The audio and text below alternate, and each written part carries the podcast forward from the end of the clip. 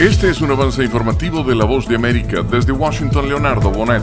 La masiva llegada de migrantes a la frontera sur de Estados Unidos se convierte hoy en el centro del debate de esta campaña electoral con visitas del presidente Joe Biden y del exmandatario Donald Trump a la zona. Biden llega a Brownsville, una ciudad fronteriza en el Valle de Río Grande, que durante el último año ha vivido el impacto de la llegada masiva de indocumentados. La campaña Biden-Harris afirma que con su visita a Eagle Pass, Trump solo busca congraciarse con sus seguidores. Entre tanto, el Comité Nacional Republicano afirma que Trump viaja a Eagle Pass para reafirmar que las políticas fronterizas de su administración sí funcionaban. Los republicanos cuestionan que Biden haya removido la política que obligaba a los solicitantes de asilo en Estados Unidos a esperar en México. Paula Díaz, Voz de América, Washington. Una nueva emergencia migratoria ocurre en Colombia, donde más de 7.000 migrantes se encuentran represados en estas dos poblaciones. Este es el panorama en la entrada de los muelles y las playas de Turbo y Necoclí en Antioquia. Más de 7.000 migrantes se encuentran represados y la mayoría en situación de calle, luego de que las empresas de transporte marítimo hace cuatro días suspendieran sus actividades como protesta a operativos de las autoridades en contra del tráfico de migrantes. La situación se genera porque las autoridades capturaron el pasado 23 de febrero a los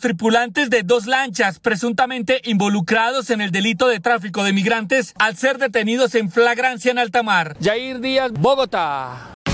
Están escuchando un avance informativo de La Voz de América.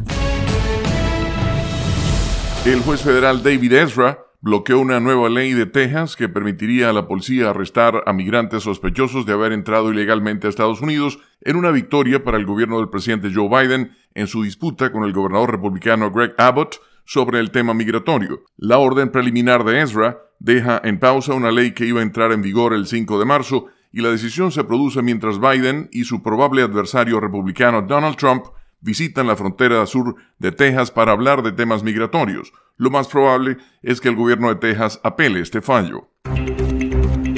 Estas son las noticias. No coincide con la medida unilateral implementada por el gobierno de Estados Unidos. Que ya por precaución han recomendado no viajar a la zona estos son los corresponsales de La Voz de América. Giselle Jacome, Quito, Ecuador, Voz de América. Llevando siempre la información desde el lugar de los hechos. Y al cierre, según una encuesta de la agencia AP y el centro NORC de Investigación de Asuntos Públicos, a medida que Rusia avanza en el campo de batalla y los soldados ucranianos se quedan sin municiones, la población adulta estadounidense se ha dividido en líneas partidistas en su apoyo sobre enviar ayuda militar a Kiev. Este fue un avance informativo de La Voz de América. Desde Washington, Leonardo Bonet.